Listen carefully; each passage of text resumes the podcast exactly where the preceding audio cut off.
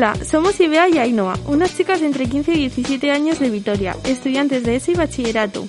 Nos gusta la cultura, apasionados de la lectura, desde la novela erótica hasta la poesía, pasando por la novela romántica, las novelas policíacas y las novelas de misterio. Escritores de poesía y de novelas que nos gustaría publicar en algún momento, amantes de la música. Nuestra mirada al, al mundo está teñida de morado. Somos jóvenes feministas y luchadoras. Luchamos por las personas que están en su derecho y por nosotras mismas. Debido al COVID-19, Ibea, una de nuestras reporteras, va a hacer la entrevista desde casa. Esta entrevista es un segundo trabajo piloto propuesto por Go Gasteiz Cultura y Programa Municipal de Educación de Calle, de Avechuco y El Pilar. La propuesta era una, era una entrevista a quien nosotras eligiéramos y después de una, de una lluvia de ideas, la pandemia y las prisas, decidimos que la entrevista de hoy encaja con nuestras motivaciones y la conocemos, lo cual ha facilitado este encuentro. Comenzamos la sección Suriago. Aquí estamos con una gran mujer que vive en nuestra ciudad. Ella es nacida en Vizcaya pero es acogida y adoptada por la ciudad de Gasteiz, ciudad en la que he vivido desde los cinco años y donde se ha desarrollado profesionalmente y personalmente, además de aportar muchas in iniciativas a la ciudad de las cuales destaca el Festival Internacional de Poesías Poetas en mayo. Con nosotros está Elisa Rueda, la mujer a la que vamos a entrevistar. Como os hemos dicho, es una mujer muy sabia y de muchos oficios. Como poetisa, profesora, actriz y escritora. Gracias por estar aquí con nosotras. Bueno, muchísimas gracias a vosotras. Es todo un honor que me hayáis elegido a mí. Bueno, pues millones de gracias. Vamos, es un placer. Eso de sabia no sé yo, ¿eh? lo que sé es por lo que, por los, lo que te va enseñando la vida, ¿eh? No creéis que por mucho más. Para esta entrevista hemos propuesto a Elisa que nos haga alguna recomendación sobre poemas que les gustan que tengan que ver con estaciones del año y emociones. Además, las recitará a lo largo de la entrevista. Aquí va la primera. Le propusimos una lectura para leer en invierno. Elisa, un poema que te haga sentir calor, típico día lluvioso y frío en casa, en el sofá o en la cama, con una manta, con un chocolate caliente, una lectura que te haga sentir bienestar y tranquilidad. Pues os voy a leer una que se titula Es Domingo, que es del libro Escaleras hacia el Sur. Oigo llover desde el calor del último sueño y no quiero levantarme. En el tejado el agua taconea con fuerza. Un limbo perezoso quiere embaucarme en esta inmovilidad de edredón de plumas. Deciden mis piernas, que se giran hacia el frío borde, buscan el suelo y me llevan a la ventana. La lluvia verde ralentiza el paisaje. La niebla baja hacia el final del valle, mezclándose con el humo de las chimeneas de las casas que están en lo alto. Los pájaros alborotados se persiguen desde el ciruelo retorcido hasta los cables de la luz. En la era, la hierba recién segada muestra tímidas margaritas, mientras que alrededor hierbas salvajemente crecidas esconden flores que habrá que rescatar. Entre los claros de niebla, que son cada vez más grandes, la lluvia cae de puntillas y el aroma de la primavera llena mis pulmones vacíos. Afortunadamente es domingo y la prisa puede esperar. Bueno, para la presentación hemos destacado cuatro profesiones a las que te dedicas, que no son pocas. ¿Alguna más que añadir? Acabo de empezar a pintar. ¡Qué guay! sí, pues eh, me apetecía porque a veces escribo algo y, y dibujo algo al lado, pero no, soy malísima, ¿eh? No, no, no. O sea, yo lo que aprendí, pues como vosotras, en, en el instituto, en magisterio, lo que, las clases obligatorias de, de dibujo y pintura. Y bueno, yo he ido a apuntar, me, me he querido apuntar directamente a acuarela. Y me dice la profesora, pero tú sabes dibujar. Oh, yo no, no, no. Y me dice, bueno, pero para la acuarela hacen falta dibujar. Digo, bueno, yo solo quiero aprender a hacer manchas. Y, y en eso estoy. Pero ahora resulta que me ha convencido de que tengo que mm, dibujar. Y ahí estoy, dibujando jarrones, haciendo manchas, investigando otro, otro, otro terreno. ¿Cómo te describes tú? Yo, pues por una mujer muy curiosa, muy curiosa, con eh, muy positiva, mm, muy atareada también, como habéis, como habéis elegido uno de los poemas de todo o nada, pero porque veo que hay tantas cosas en la vida que me gustaría hacer y no me da tiempo a hacer. Ahora he empezado con la pintura, pero bueno, pues ahí hay cosas a las que me encantaría llegar y no llego. O sea, soy una mujer con muchas inquietudes. Me gustaría aprender de todo. Y luego, pues soy un, soy muy lectora, eh, creo que muy cariñosa. Eh, me gustan, me gusta la naturaleza, me gusta estar con los amigos, con las amigas, me gusta el cine, me encanta ir al cine y al teatro. Y, y no sé qué más deciros. me gusta estar charlar con, vosotras, con los jóvenes, porque me encanta la frescura que traéis a nuestras vidas, a nuestros puntos de vista también. Y el intercambiar con, con vosotras puntos de vista me, me gusta mucho también. Y dar clases también me gusta. Volviendo a lo que pone en la Wikipedia de ti, ¿qué fue lo primero? ¿Poetisa, profesora, actriz o escritora? Lo primero fue...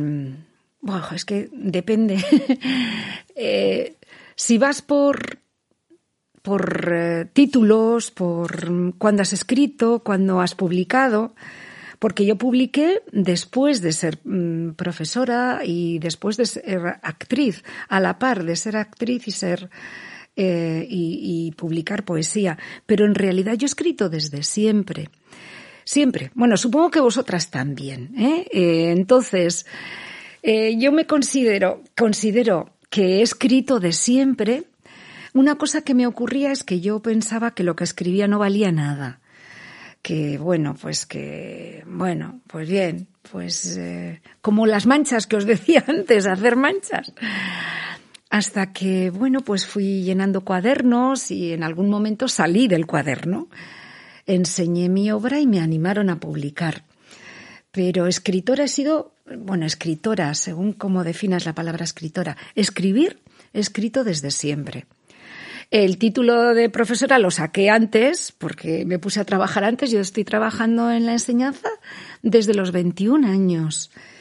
Y, bueno, la, parte de actriz también la he tenido siempre, ¿eh? porque que había un teatro en la escuela, pues yo la primera. Que me gustaba mucho, fijaros, y estoy escribiendo sobre ello.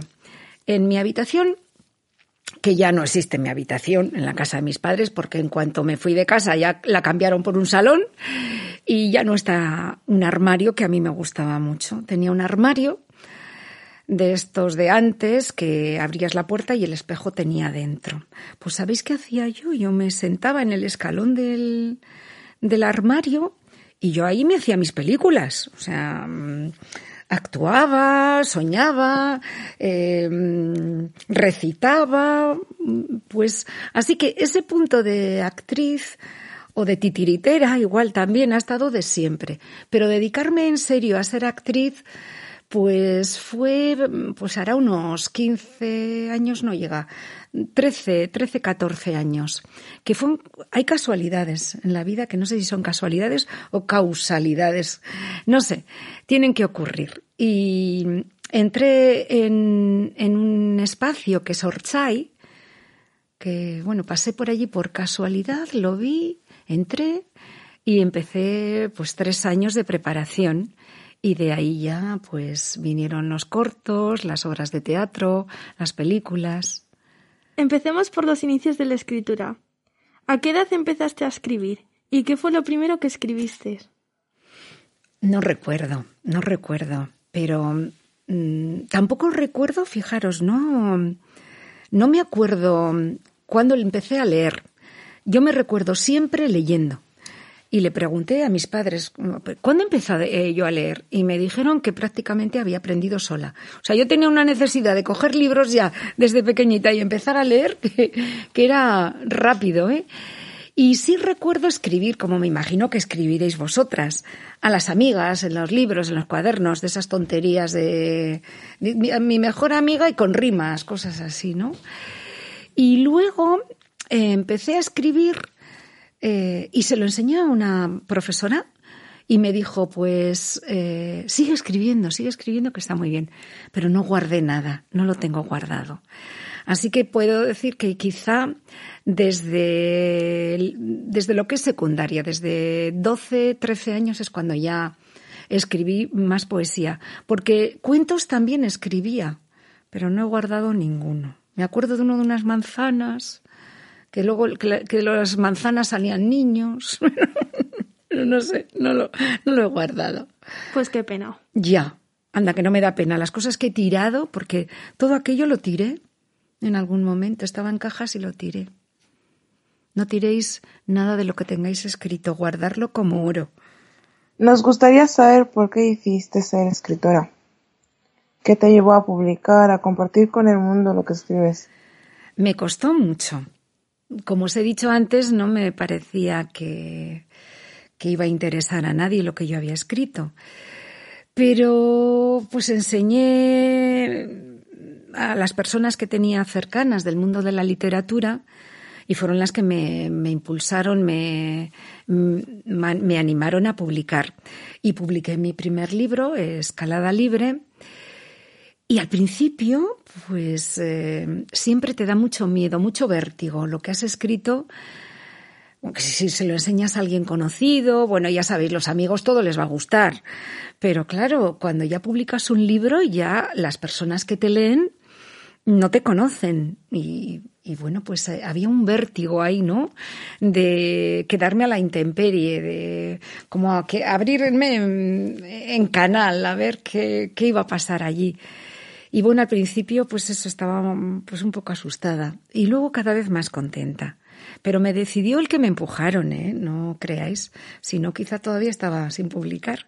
Y luego después ya fue todo, todo fluido. Hemos leído parte de tus publicaciones sobre el cuesto Fiesta de cumpleaños en Salburúa. sí. ¿Cómo se te ocurrió escribirlo? Pues esa historia está relacionada con el instituto donde trabajo, en el Instituto de Quialdea. En el Instituto de Quialdea hay un aula, que es el aula de Goncorra, y allí eh, acuden pues los alumnos y alumnas pues que tienen mm, dificultades, que tienen pues eh, capacidades distintas, ¿no? Diríamos distintas capacidades, aunque se diga pues eh, de otra manera. A mí me gusta decir distintas capacidades. Y mm, me, me decían, ven a contarnos cosas, ven a leernos poemas. Y lo que empecé es con el nombre de cada uno, de cada una, cada semana escribía una historia. Y entonces pensé, pues mira, los animales de la charca del humedal de Salburúa, y entonces fui escribiendo. Era el, el, es un cumpleaños, ¿no? El cumpleaños de un, de un pez. Eh, la bermejuela, que es ese pez rojizo que, que se ven en las peceras, algo parecido a los rojitos, a los rojos naranjas de las peceras. Y entonces, pues bueno, era el cumpleaños de este pez, que es la bermejuela, y fui contando una historia en la que iban interviniendo los nombres de todos y cada uno de los que estaban en ese aula. Y así surgió. Sobre el cuento, tenemos que decir que nos ha gustado mucho la idea de que el cuento tenga las páginas duplicadas para que pueda ser coloreado al gusto de cada quien. Pues veréis, eso viene porque yo cuando empecé a trabajar en la enseñanza, empecé con preescolar, con infantil y daba clases entonces a 40 en una clase. Imaginaros 40 de tres años o de cuatro años en una clase. ¿eh? Bueno, ahora es impensable. Y yo misma digo, pero ¿cómo lo hacíamos? Pues lo hacíamos y lo hacíamos con mucha ilusión. Además, yo entonces tenía 21 años, fijaros, eran como mis niñitos. Y era algo que hacían, que hacía mucho con ellos, eh, pues eh, colorear láminas. Entonces, era algo que tenía yo ahí desde cuando daba infantil, el que mi primer cuento tenía que ser con lámina luego eh, solo dibujada para que pudieran colorear. Y bueno, por eso viene que también con pinturas y con pegatinas. Es el recuerdo de aquella época. ¿Qué te ha aportado la escritura a nivel personal? La escritura, pues mucho, muchísimo, porque me ha abierto muchos, unos caminos que no conocía. Eh, he disfrutado con, la amistad de muchísimas, eh, y hablo también en femenino, porque ahora mismo estoy en una asociación de mujeres escritoras que se llama Genealogías, y para mí ha sido un descubrimiento. ¿Os acordáis lo del poema de Mujer espera? Pues ya no hay espera. Era el encontrarme con otras trolls. Yo digo que somos trolls todas un poco. Que, porque a veces te sientes que eres un poco rara. Porque, eh, no sé, esto de que escribes en cualquier momento, que igual estás en una conversación y de repente te aíslas un poco, porque algo que ha dicho alguien te está mm, llevando a una idea que eso te gustaría escribir, dices, a ver si no se me olvida, igual te despistas un poco, eh, ralentizo mucho las cosas a veces, ¿no? Em, a mí cocinar no me gusta, porque si me pongo a cocinar, eh, me olvido que tengo fuego puesto porque igual me he ido y he escrito alguna cosa. Eh, entonces, el sentirme que, había otras mujeres que, que, pensaban como yo, que les pasaba lo mismo y que tenían todas estas inquietudes en la escritura, ha sido un respirar profundo, el decir, pues mira, no era tan troll, hay más trollas por aquí. Y me ha descubierto muchos, muchos mundos. He viajado mucho con la escritura.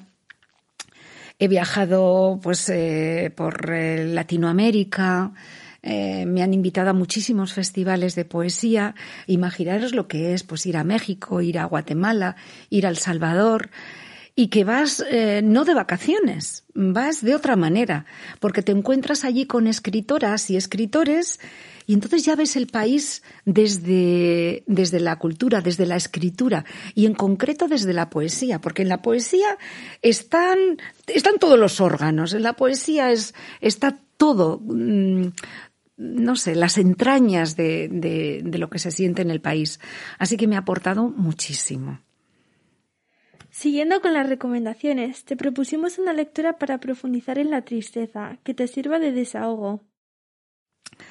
Pues para profundizar en la tristeza, bueno, he traído mis libros, pero yo os quería recomendar eh, a mm, Mario Benedetti.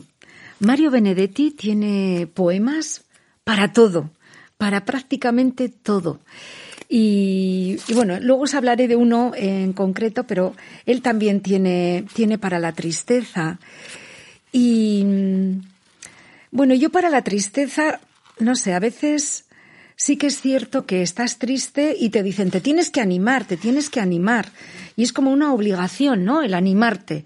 Y si no te animas, parece que no lo estás haciendo bien. Y a veces la tristeza lleva un tiempo. Eh, y se necesita un tiempo también para digerir esa tristeza, estar en ella para poder salir después. Y bueno, pues tengo este poema que se titula Viejas Oscuridades que a esas oscuridades les llamo yo la tristeza. ¿eh? Avanzan los bordes del día trayendo viejas oscuridades. Atrás. Retrocedo hacia adentro hasta que tropiezo. Oxidada y firme se alza ante mí la reja casi olvidada. Empuja. No me deja respirar. Ruge. Enjaulada no puedo escapar. Ya es tarde. Paralizada por el miedo solo puedo esperar. Quizá la luz del día me libere y la esconda de nuevo. Eres la directora del Festival de Poesía Internacional Poetas en Mayo. ¿Cómo se te ocurrió la idea de crear y dirigir este festival? Pues dentro de lo que os he comentado antes de que soy muy inquieta, que me gusta pues preparar muchas cosas y me gusta mucho hacerlas en grupo, eso también, o sea, me gusta eh, me gusta, como os he dicho antes, compartir y, bueno, pues eh, participar todos de un proyecto común. Y yo veía que ya este año ha sido la octava edición, que había mucha gente en Vitoria que escribía poesía pero no había un espacio para toda la gente, sino que, bueno, pues eh, se hacían recitales, pero no tenía... Mm, muchísimas personas me decían, ¿y yo cómo puedo recitar? ¿Y, y dónde puedo hacer? ¿Y, ¿Y cómo puedo salir ahí?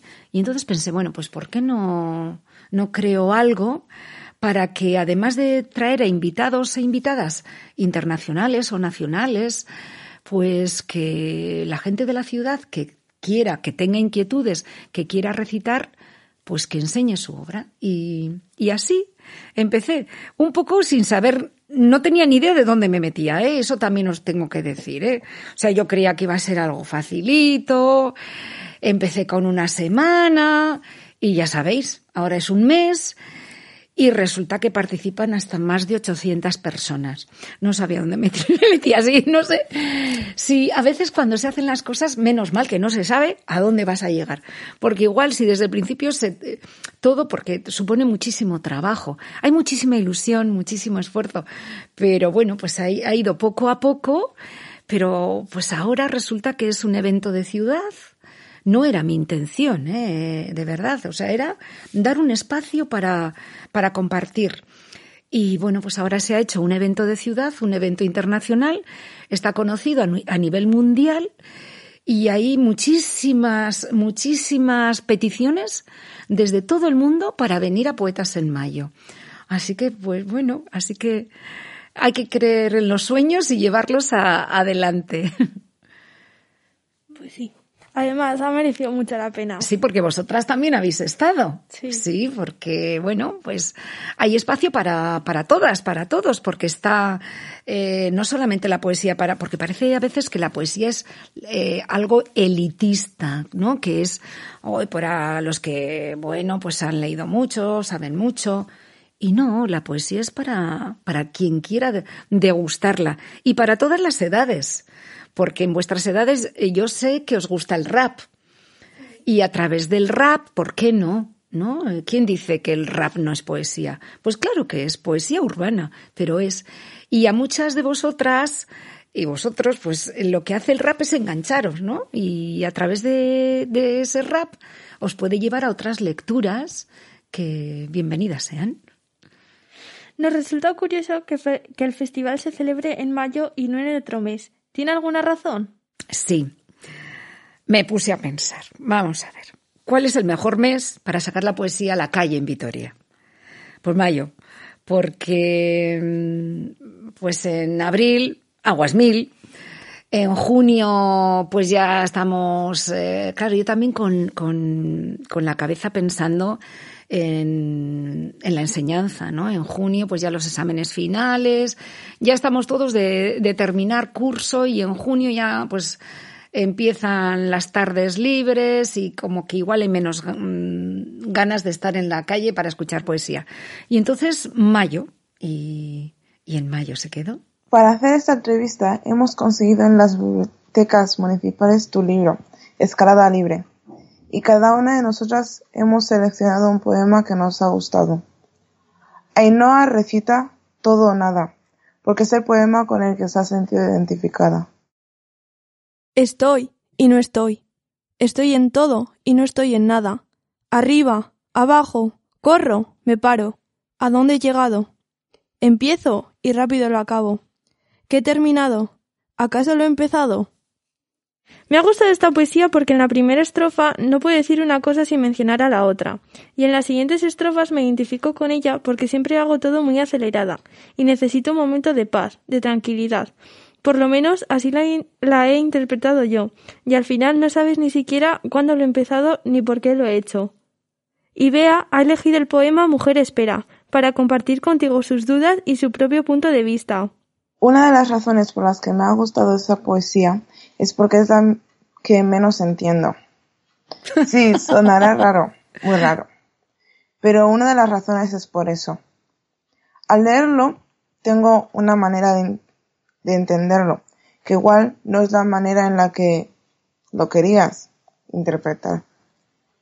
Mm, puede que alguien más tenga otra manera de entenderlo, pero que a su vez esté relacionado con la manera en la que lo has escrito. La manera en la que yo lo he interpretado es de una situación bastante agotadora o de mucho estrés por la que estaba pasando una mujer. Un hombre, puede que un conocido, que viendo la situación crea que es mucho peso para ella y que quiera que se tomara un tiempo, que descansara y de que él se ocuparía de todo. Pero que la mujer no quería. Ella se sentía capaz y con suficiente valor como para afrontarlo. El hombre, creyendo que se hacía la dura o que se estaba volviendo loca, le dijo que se tranquilizara. La mujer replicó con que ya estaba tranquila, pero que no iba a esperar, que ella sola lo podía afrontar sin problemas. ¿Qué te ha, qué te ha aportado la poesía a nivel personal? Pues mucho, mucho, porque mm, bueno, me ha llevado, mm, mirad, cuando se escribe poesía muchas veces tú empiezas a escribir y no sabes eh, dónde te va a llevar. No sé si lo habéis vivido, pero igual parto de una idea y resulta que termino hablando de otra historia que no tiene nada que ver con lo que yo al principio había pensado. Con lo cual la poesía me, me, me abre a mí misma también y me enseña cosas que si no las hubiera escrito, no sabría que las estaba pensando incluso. Me hace conocerme también a mí misma. Me pone también en muchas dudas, ¿eh? Vamos, que todo no es tan, mm, tan, a veces me crea mucha inquietud también, ¿eh? Lo que, eh, lo que estoy escribiendo, me replantea muchas cosas, intento cuidar mucho el lenguaje porque creo que es muy importante el eh, cómo transmites eh, el lenguaje, cómo escribes. Mm, yo, yo desde luego escribo desde mi lado femenino totalmente.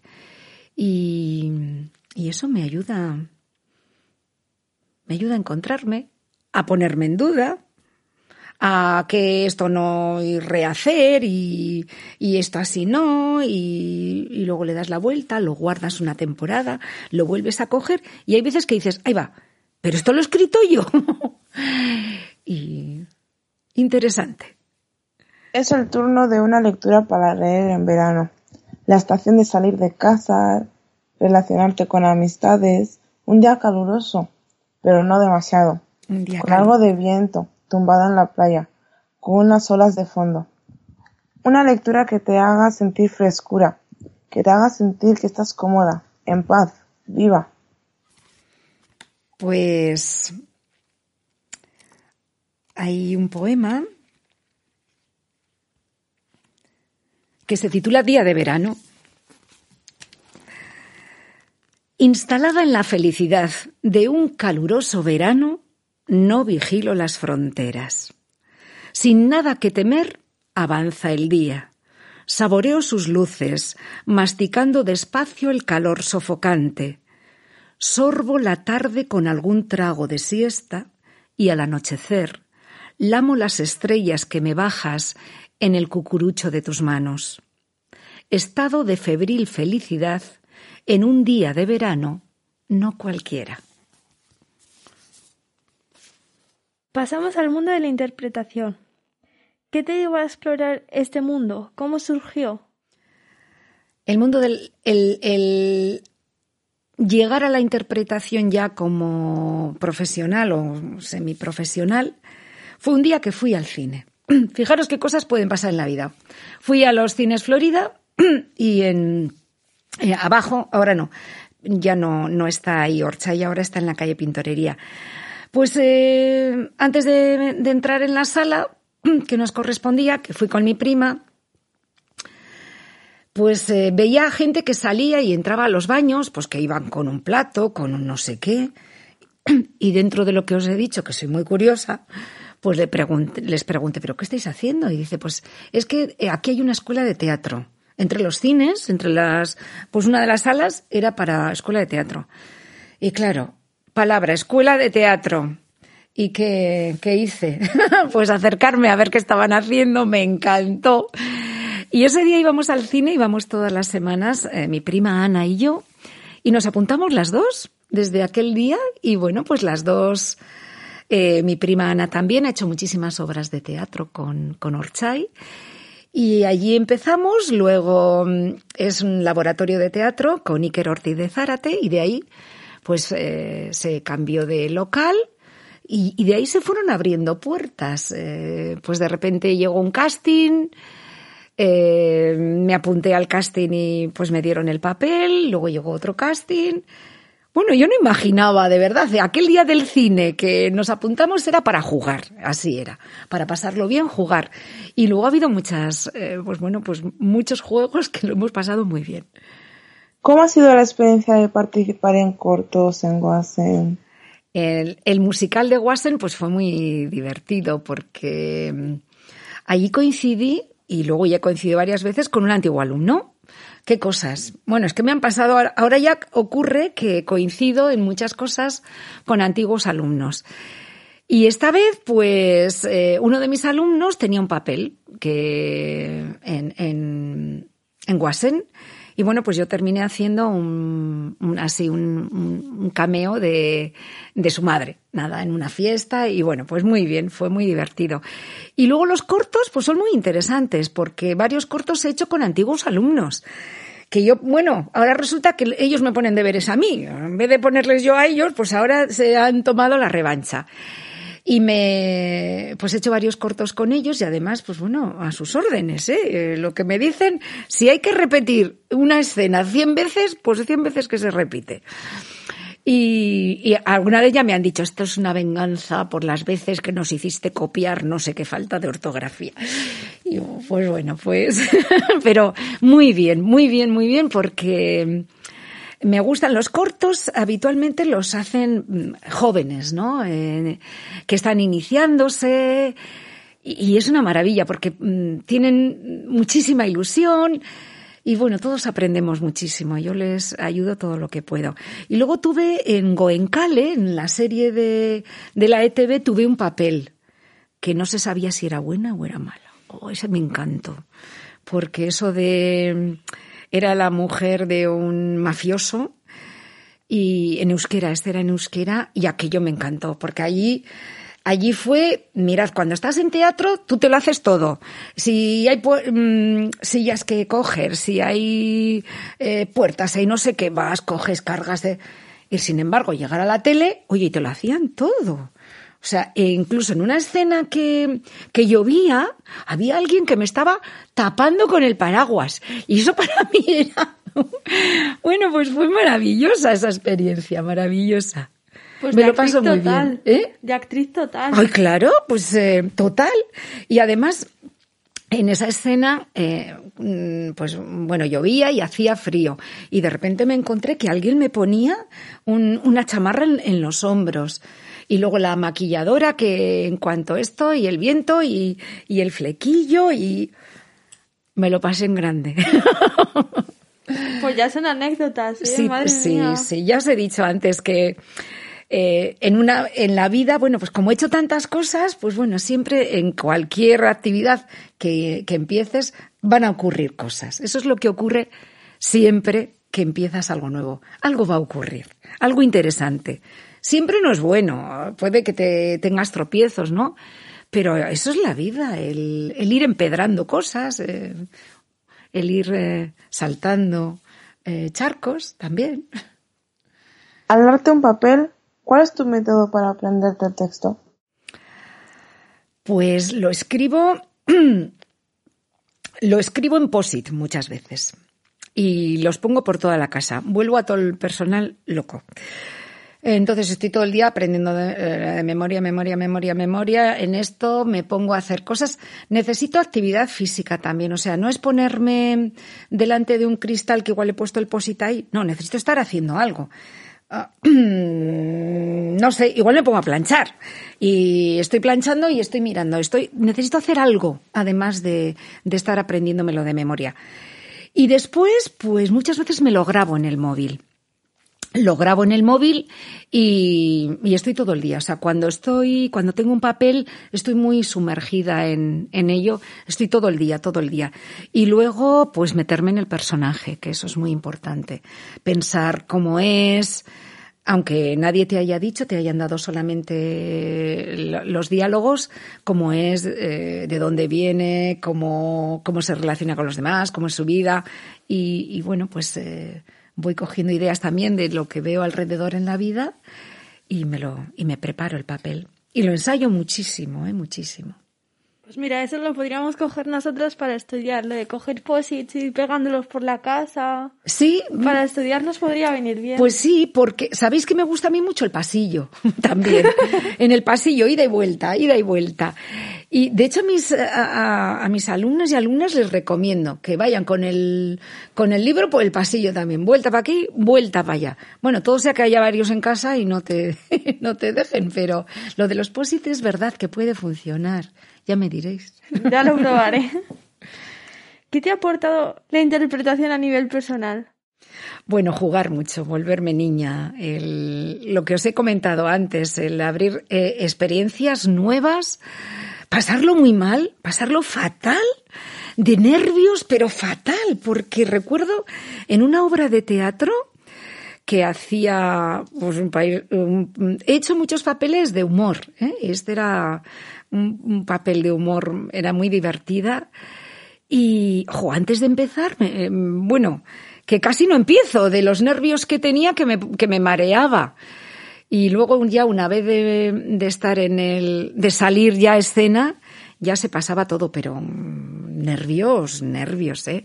Pero luego pues mucha satisfacción porque pues tengo, tengo la ventaja de que mm, para mí es un juego, no, pues no vivo de ello, también es verdad, porque tengo muchas amigas que sí que viven de ello y bueno, pues lo están, lo están pasando mal, porque no hay trabajo, no hay, en estos momentos la cultura, hay gente que lo está pasando fatal, porque si no, si no se graba, si no hay eventos, pues no, no tienes un sueldo.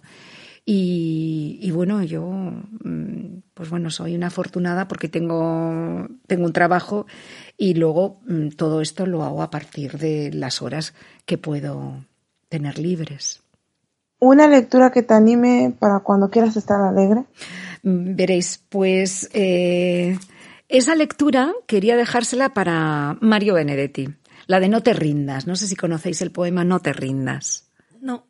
Yo no tengo el placer de, ni de haber leído. Pero el caso es que no lo he traído. Benedetti ni el poema. No he traído a, el poema, pero como la tecnología nos ayuda muchísimo. no te rindas. No te rindas. No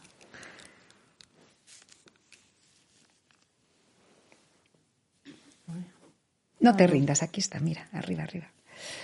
Bueno, es un poema muy largo, pero quizá, si os parece, voy a leer mm, dos estrofas. O si no, estaba pensando lo que se puede hacer es también, como está también en, como en audio, sí, ponerlo. Podríamos llegar en la edición. Es muy largo. Sí, y bueno, yo si queréis solamente digo los cuatro primeros versos. Me parece un poema que este sí que se lo recomiendo a, todas mis alumnas y alumnos, porque cuando se está abajo, esto te, te anima. Este poema te anima. Bueno, siempre viene bien tener a Mario Benedetti a mano, de verdad, ¿eh? eh de verdad. Bueno, no te rindas. Que la vida es eso, continuar el viaje, perseguir tus sueños, destrabar el tiempo, correr los escombros y destapar el cielo. No te rindas, por favor, no cedas. Aunque el frío queme, aunque el miedo muerda, aunque el sol se esconda y se calle el viento. Ahí lo dejo. Muy intenso. Es muy bonito, muy bonito. Oh, os lo recomiendo que, que incluso os lo aprendáis de memoria.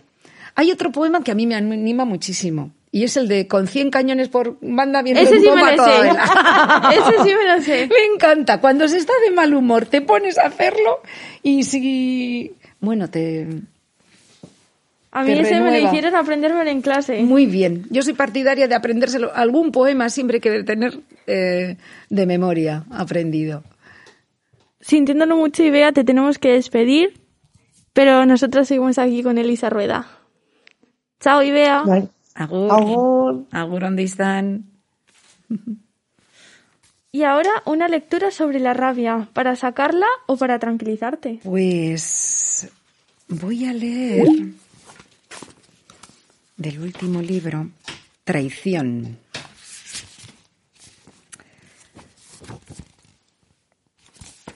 No sé, a veces eh, cuando alguien os ha traicionado, que es el título del poema, parece, hay muchas personas que, que cuando mm, te han traicionado, todo lo justifican. Todo es como. Y lo hago un símil con, con, un, con una obra de teatro. Como, eh, pues bueno, preparas un escenario y, y para hacerte ver que no es verdad lo que, lo que ha ocurrido, ¿no? Pero sí, hay una traición. y, siempre que hay una traición, una traición, tú sientes rabia, ¿no? Porque es una persona en la que has confiado y bueno, pues te ha podido hacer algo que te ha, te ha dolido muchísimo. Traición. El rencor, director de escena, preparó un escenario de oportunidad única. Eligió figurantes sin voz, un ramo de magnolias y la amistad como protagonista, para que lanzara una aguja con sutil hilo de seda vengativa. Sin efectos especiales, hábilmente, perforó el, pecho elegido sin que el público lo advirtiera. Desde el patio de butacas, alguien vomitaba un hilo, tirando de él con sumo cuidado, para que el veneno no hiciera más daño que el roce al salir. Has sido profesora de primaria y ahora eres profesora de secundaria de euskera. ¿Qué es lo que más te gusta de la enseñanza? Bueno, me, apasiona la enseñanza. ¿eh? Primero fui profesora en infantil, después en primaria y ahora llevo ya 20 años en, secundaria. Pues me apasiona el, estar con, con, el alumnado, con enseñarles cosas, abrirles los ojos. Eh, me encanta, de verdad, me llenan de energía. ¿eh? También me descargan, ¿eh? porque según el día que tengan, puede ser devastador ese día, es algo, muy cansada. A veces, sobre todo, hay días que fluye todo. Y bueno, pues has mandado algunos deberes, los han hecho, pero como tenga alguno el día cruzado, bueno, uno no ha hecho la otra tampoco, oh, ya te vienes abajo. pero en general me gusta, me gusta porque Vamos, me gusta siempre, porque siempre es un reto, además, eh, vais cambiando mucho, además, de cuando yo comencé a cuando, a cómo sois ahora también, pues, y en esta, en esta situación en la que estamos ahora, que empezar las clases tal y como hemos empezado, dar las clases con mascarilla, pues es, es agotador. De hecho, la garganta se me nota, que se me va a veces la voz. Imaginaros lo que es bueno, mis alumnos dicen, pues imagínate tú, nosotros también estamos aquí sentados con la mascarilla. Una cosa es estar sentado con la mascarilla y otra cosa es estar cinco horas hablando con la mascarilla. Pero bueno, yo de verdad eh, me meto en cada clase, cada clase es un mundo y cada, cada día es, eh, es una, un viaje por, por la vida y me gusta mucho, me gusta además ver cómo van mejorando. Como me gusta mucho darles clases de cómo escribir, porque es lo que más me apasiona, pues el ver cómo al principio quizá escriban solo una frase y ahí se queden, y cómo van ampliando el vocabulario, la forma de expresarse, y que al final pues te puedan hacer una descripción o, una novela, bueno, una novela, una, contarte una historia o un poema, pues me, me, llena de satisfacción, me gusta mucho. Les doy gramática, por supuesto, porque es eh, fundamental, pero sobre todo me gusta darles eh, clases de escritura. Y hemos estado pensando que nuestras clases de euskera ¿Tú eres de las que propone un libro para leer a toda la clase o dejas que cada quien elija un libro que les llame la atención? Pues ahí tengo yo una batalla, una batalla incluso con mis compañeras también. ¿eh? Yo soy partidaria de dejar libre la lectura, totalmente libre. Pero sí que es cierto que tienen que leer. He pasado por muchas pruebas, ¿eh? Yo también, como ya os he dicho antes también, pues me gusta probar, probar metodologías. Y una de ellas era pues dejarla eh, libre y, y, luego hacen una ficha. Una de las cosas, fíjate, que yo creo que no os gustan es que luego tengas que hacer el resumen del libro. Eso, una cosa es leerte un libro y que te guste o no te guste, y otra cosa es el trabajo posterior, que es hacer el resumen del libro. Eso no le gusta a nadie, a mí tampoco. Y yo me pongo muchas veces en vuestra situación. A mí, pues una cosa es leer y otra cosa es contarlo, que a veces ni me apetece contarlo, ya se me ha quedado y ya está.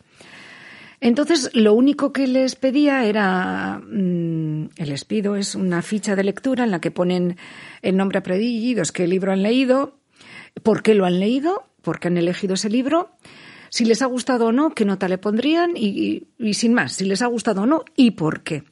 Y luego tienen que venir la firma del padre o la madre. Aseguro que mi hijo o mi hija ha leído este libro. ¿Pero qué me encontré? Pues que había más trampas. pues que decían que se lo habían leído. Y bueno, pues eh, y eran libros que había leído yo y no, pues a veces una pregunta que haga solo, ¿y, en esto qué cuando pasa? ¿Y, qué hace? Y se quedaba cortado, vamos, que no se lo había leído. Entonces mm, te puedes encontrar con ese problema, ¿no? Que al final no, no lean. Cuando dejas eh, mm, libre, pues eh, a no ser que haya una rutina. Sin embargo, me, he encontrado con, con, alumnado que sí que leía de verdad.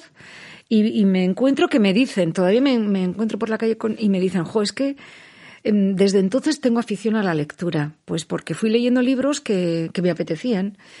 Y luego soy partidaria de que si un libro no te gusta y le das una oportunidad y lees un poco más y no entras, lo cierras y coges otro. Que tampoco está, a veces no está bien visto esto, pero eso me pasa a mí también. Todo lo que está escrito no tiene por qué ser obligatoriamente leído hasta el final, si no te gusta. ¿Sabes qué hago yo a veces? Pues, como soy curiosa, me leo el final. Si no me está gustando el libro y le doy una oportunidad, me leo el final porque soy curiosa y me gusta saber qué es lo que pasa pero lo dejo. Hay millones de libros esperando. Lo que yo creo es que, mm, bueno, pues eso, la pregunta que me decías, pues esa fase eh, fue, fue buena para un tipo de alumnado que sí realmente fue leyendo y, y se enganchó a la lectura y hubo quien, quien no leyó y firmaban que habían leído, pero tuve una firma de una madre, que eso lo recordaré siempre, que ponía Elisa no se ha leído el libro. y firmaba la madre, gol, estaré. Bueno, claro, cuando me vino con, la firma esta, pues bueno. Y ahora, pues, eh, una cosa es, eh, porque trabajas en equipo, yo tengo, estoy en un departamento y, y, aunque siempre se dice que cada maestrillo tiene su librillo, tendemos, eh, bueno, pues a hacer entre todas, en mi caso es femenino, somos todas, todas profesoras, eh, el, el, seguir por el mismo camino, ¿no? Todas las mismas pautas, la programación y, las mismas cosas, ¿no? Y entonces, pues bueno, pues eh, se vio que era mejor mandar un libro concreto de lectura. Pero me vuelvo a encontrar con lo mismo, ¿eh? Porque otra de las cosas es que, claro, has leído un libro, tienes que pasar por el examen a ver si has leído el libro. Pues eh, a veces te has leído el libro y no sabes responder las preguntas del examen, eso también he visto. Pero ocurre porque se lee un libro que es leértelo para pasarlo, para pasar un examen, y no es eso lo que yo pretendo. Lo que yo quiero es que os enganchéis a la lectura, que os guste leer. Mm, a veces ocurre que mandando un libro que encima no te enganche, pues lo que haces es odiar el libro que te van a mandar para lectura. Oh, vaya libro, vaya aburrimiento de libro. Y bueno, no creáis que es nada fácil. Y además, mm, lo que he comentado antes, que, también eh, se van cambiando los gustos con los años, vuestras vidas son diferentes, entonces hay que adecuar las lecturas también a vuestro momento actual que no es el mismo momento que hace cinco años, que igual hace cinco años teníamos una lista de libros de lectura que os podían gustar y cinco años más tarde, pues no, estáis en, es en otro momento. Eh, el, social también, el personal y la maduración, la madurez también de cada alumno alumno y esto. Así que ahí estamos peleando, aunque no. Eh, sí que Verás, yo llego ahora a un punto intermedio y es que tienen que leerse un libro y después, por cada libro que se lean voluntariamente, les pongo un positivo. Pues entonces yo gano no sé cuántos, porque es que a mí me encanta leer. Sí. A mí sí que me ha pasado que, por ejemplo, cuando estaba en la ESO me mandaban un libro y no me entraba. Y claro, era obligatorio, porque si no aprobaba el examen del libro, no aprobaba la asignatura. Entonces digo, Igual. no me entra. Entonces, claro, ya pues había suspendido lengua porque o euskera, porque no me entra. Entonces eso a mí me ha fastidiado mucho. Entonces, ese momento de, Dios, no, porque no. Entonces sí que me pasó que, pues eso, que llegó un momento que no podía con la lectura. Y ahora, sin embargo, me llega a lo mejor un libro al mes o así. Pues claro, claro. A veces es un, un chic que te hace con un libro determinado, porque eso lo voy. lo que pasa es que tienes que ensayar, es mucho ensayo-error aquí, porque además tenemos la, la, fortuna en Vitoria que tenemos muchas eh, bibliotecas. Y a la biblioteca puedes ir y sacarte tres libros, creo, tres o igual son cuatro, pero bueno, pongamos que son tres. Te llevas tres libros y a veces eh, para eso está también la, eh, la, persona responsable de la biblioteca. Le preguntas, oye, ¿qué libros hay ahora que se estén leyendo mucho para mi edad? Te dicen tres. Te los llevas a casa y, y les das oportunidad, lo que te digo. Y te los lees si te gustan y si no, coges el segundo, y si no el tercero, y si no vas a por otros tres. Que a veces mm, yo me encuentro también en que me dicen, jo, es que cada vez que compramos un libro, no sé cuánto dinero. Entonces, por otro lado, la sociedad está ahora también así, ¿no? Que, que es muy triste, por otro lado, porque los autores viven de vender libros.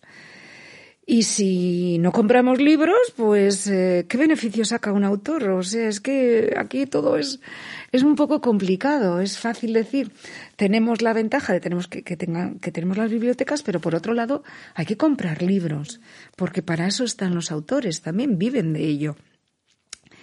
Y entonces, eh, pues les dices que tienen que comprar un libro y se y no gusta. Ahora estamos en un momento eh, muy complicado para decir compra un libro. Y yo ahora mismo, ahora mismo, la semana pasada tuvieron un examen de un libro que tenían que leer en euskera, Escula Rubelzak. Y bueno, se, la mayoría se han pedido a las, a las bibliotecas. Y además ahora como las bibliotecas tienen, ya es a nivel eh, de, de Euskadi, pues tú pides un libro y te lo pueden traer de Lemona. Pero claro, tienes que esperar 20 días. Y ahora me encuentro que quiero tener una lectura, hacerla con inmediatez y no puedo. Ah, entonces, pues me, el otro día estaba yo un poco cabreada con toda esta, con todo esto, digo, porque abres demasiado el abanico y, y entonces no terminas nunca. Si quieres, además, el, el libro que tienes, creo yo que hay que leerlo primero en clase, empezar a hacer una lectura. Si puede ser la profesora o el profesor eh, dar unas primeras lecturas con una entonación para que se te quede, para que luego sigas. La lectura en, el, en clase yo creo que tiene que ser un poco más, pues lectura compartida primero, luego ir con, mandando para casa y después eh, lectura libre, lo que, lo que tú quieras. Pensando en los y las jóvenes de secundaria, ¿qué consejo le darías a un o una profe para que motive a su alumnado a leer o a escribir poesía? A ver, consejos. Bueno, yo puedo decir lo que a mí me veo que me funciona. Y este año, con el confinamiento, puse en práctica en euskera, ¿eh? pero bueno, se puede hacer lo mismo en castellano. Y elegí eh, cuatro, lo hice en cuatro, cuatro jornadas diferentes, que pueden ser seguidas o, al, o alternas. Y el primer día, pues es jugar con las palabras, hacer eh, poemas pues como lo de dona, dona, catona, dona, pues eh, jugar con las palabras, inventar. Porque si desde el principio le ponemos un poema que no entienden, pues ya se vienen abajo. Yo, esto, esto yo no llego, ni esto ni que lo entienda, vaya coñazo. Y bueno, la poesía no es solamente un poema maravilloso que ha escrito no sé quién para y tienes que tener ya una capacidad especial ya para entenderlo pues hay que la, poesía también es jugar con palabras, jugar con rimas y es algo que se hace mucho en primaria y luego en secundaria hay un salto enorme, ¿no? Se pasa ya a, poetas ya consagrados, ¿no? Y, Y yo creo que tiene que haber ahí un, puente entre lo que se hace en primaria y, volver a jugar con las rimas en, en una primera fase porque lo hice con los de primero y segundo de secundaria, que yo pensé, igual a esto les parece muy infantil. Pues les gustó mucho, porque todos, ¿quién no tiene un hermano, una hermana, un primo, un primo, una prima pequeña que le puedas decir, eh, Tinton, chipiritón, eh, ematendit, eh, eh, ser tontón. Yo qué sé, algo para improvisar, ¿no? Y lo mismo en castellano, ¿no? Dame, dame, ¿qué te doy? Pues dame, dame, pero una torta no me des, dame un beso, dame, dame, no qué sé, jugar con las palabras. Y, y empezar también leyendo cosas, porque hay muchas... Eh, hay, hay, hay, muchísimos juegos de palabras, en, eh, tanto en castellano como en euskera, que, además nuestros padres y madres y abuelos y abuelas se las saben de memoria y que se están perdiendo, que no. Y luego jugar y hacer, o sea, escuchar, leer y también tú crear. Y después eh, ir introduciendo poco a poco. Entonces algo que tú entiendas, algo que esté cercano a tu situación, porque hablarles de, de, un, de un sentimiento de los adultos que, tú con 15 años o con 12 o con 13 no vas a entender, pues te deja como un poco chafada, ¿no? Y además mal, porque dices, yo no puedo entender, esto no es para mí, esto no me gusta. Y hay poemas pues más cercanos. Entonces yo creo que hay que hacer una selección. Yo les animo a hacer una selección de poemas cercanos a vuestra edad que a la vez os, eh, os sirvan de ejemplo para vosotros también crear y que vaya un poco a la par el leer y el crear. Y luego eh, ir subiendo, ir subiendo y a veces también es importante el, un poema grandioso y luego ir descubriéndolo poco a poco. Aunque al principio no lo entiendas, que mm, ir leyéndolo despacio y después ir saboreándolo, ver pues la luz que hay detrás de todas esas palabras que quizás al principio no, no entendías, que ahí hay una vida por detrás. Pero yo creo que tiene que ir de forma escalonada y adecuada a vuestra edad. A mí me pasó que cuando empecé en secundaria, a mí la literatura no, no me gustaba, no, no la soportaba. Por eso, porque lo que tú dices, no entendemos las poesías, ni lo que quieren decir, ni nada. Pero sin en cambio me encantaba escribir, me encanta leer poesía. Pero luego la, la poesía que doy en clase no la entiendo. Es como algo muy ilógico, pero no en mi cabeza no entra. Hmm. Entonces, pues claro, eso es como no cuadra. ¿Sabes qué podría ver yo ahí? Que mm, es un entrenamiento también, ¿eh? igual que la lectura porque mm, llegar al entendimiento de muchas metáforas a veces, porque eso es lo que ocurre, que puede haber muchas metáforas que no entendemos, ¿no? Y, ahí se nos queda un poco, te trabas. O palabras muy rebuscadas y te trabas también. Pero mm, hay que llegar a esa poesía también, ¿eh? No hay que quedarse en el camino.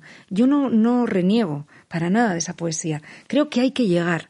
Pero para llegar a ella es como un entrenamiento de, de cualquier eh, deporte o cualquier situación. Tienes que ir poco a poco y luego llegar y saborearla. Y quizá pues tiene que haber un poco de ayuda, ¿no? Para entender algunas. ¿Qué te ha aportado la enseñanza a nivel personal?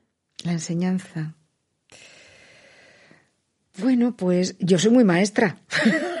es que luego te haces maestra en la vida te haces maestra, no sé, a veces creo que soy maestra en, en todos los momentos del día. Y pues me ha aportado a conocer mejor a la, a la juventud, a entenderla.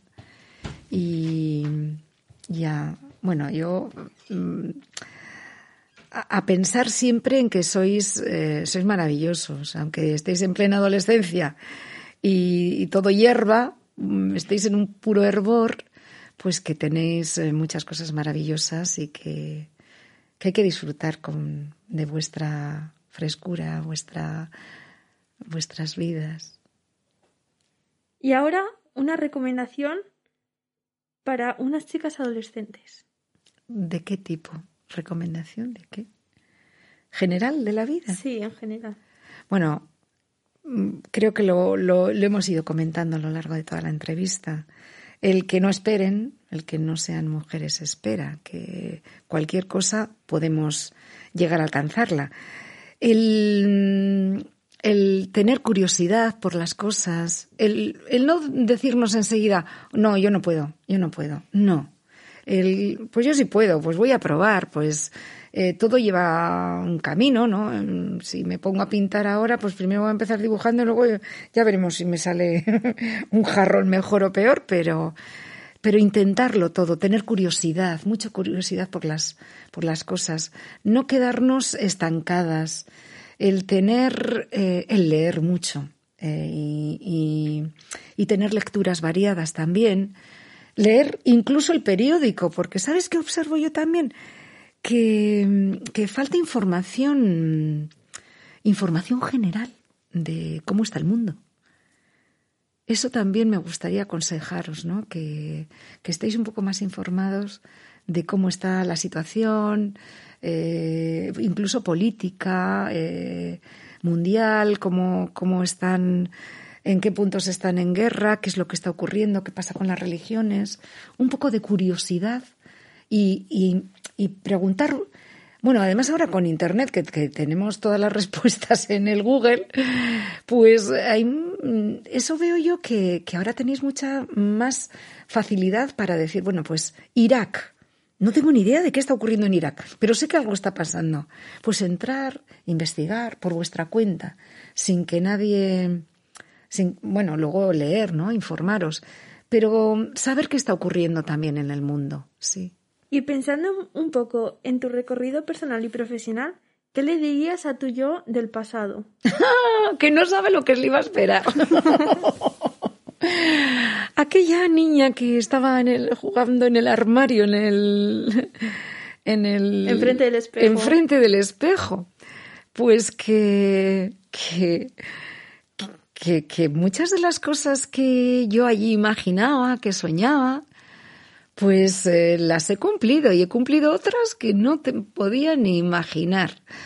Como por ejemplo pues eh, llegar a ser escritora y bueno además que tener premios internacionales pues eh, bueno pues que, hay que, que, que los sueños se pueden cumplir y que bueno que sobre todo mm, no sé creyendo en ti y, y, y siendo buena gente siendo buena gente que que bueno, que adelante, que, que fui adelante y pues le diría que eso, que no te imaginas lo que te estaba esperando. Y ahora, en lo que está por venir, ¿qué le dirías a tu yo del futuro? A mi yo del futuro.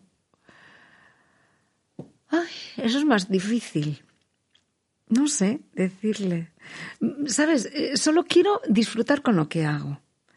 Que me que me vaya eh, eh, tu futuro, eh, vete preparándome cosas que, que, ya no me canse tanto, porque ya estoy mayor, empiezo a estar mayor, me canso más, que las disfrute, que, que no tenga las prisas que se queden en un rincón y, y que me permita disfrutar mucho y ser consciente de, de todo lo bueno que tengo a mi alrededor, que lo disfrute en el momento. Y para acabar, ¿En qué proyecto estás, estás trabajando actualmente y qué, y qué proyectos tienes en mente para más adelante?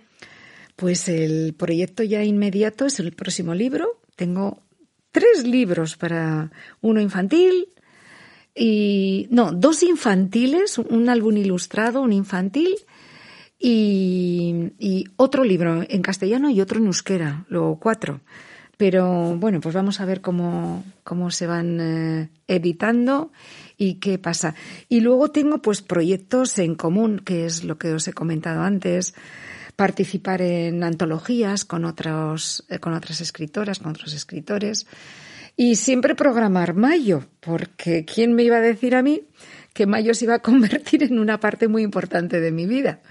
Hay que estar todo el año preparando el festival, teniendo en cuenta pues bueno, ahora ya plan A y plan B, porque pues si se tiene que hacer virtual, si pues se puede hacer presencial.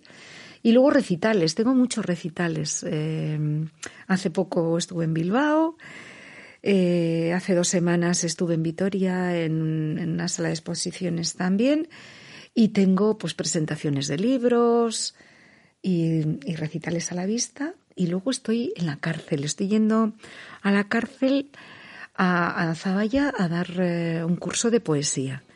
Y bueno, es algo que me, me, genera mucha ilusión. Estoy muy contenta con ese, con ese proyecto y estoy esperando a que se pueda ir de nuevo para retomarlo. Bueno, pues muchas gracias. Y, y, una cosa que se me olvidó decir. Es que acabo de ser abuela. Enhorabuena. y como acabo de ser abuela, pues eh, todo es, eh, no sé, gira ahora toda mi ilusión en torno a, a, Martín, que es mi, mi, nieto que tiene cinco meses. Y entonces lo estoy disfrutando. O sea, soy una abuela chocha, chocha, chocha. Se me cae la fama por todos los sitios. Así que mi proyecto ahora más importante es disfrutar de mi nieto y de mi hija, porque es muy bonito ver a tu hija siendo madre también. Pues qué bonito. Sí. Bueno, pues muchas gracias por haber podido estar aquí con nosotras, ya que con el coronavirus es un poco complicado, pero hemos eh, podido hacer esta entrevista. Esperamos que tu vida te vaya muy bien y ojalá podamos coincidir en otro momento. Pues muchísimas gracias, ha sido un honor que me hayáis eh, llamado, aunque estemos con mascarillas y con la voz así un poco quebrada. Y bueno, que, que os espero en mayo siempre cuento con vosotras y con toda la juventud de Vitoria que se anime. Además, si nadie si alguien quiere saber cómo llegar a Poetas en Mayo, se puede poner en contacto con vosotras, que también podéis ser unas intermediarias. y bueno, Milla Esquer, eta hurrengo.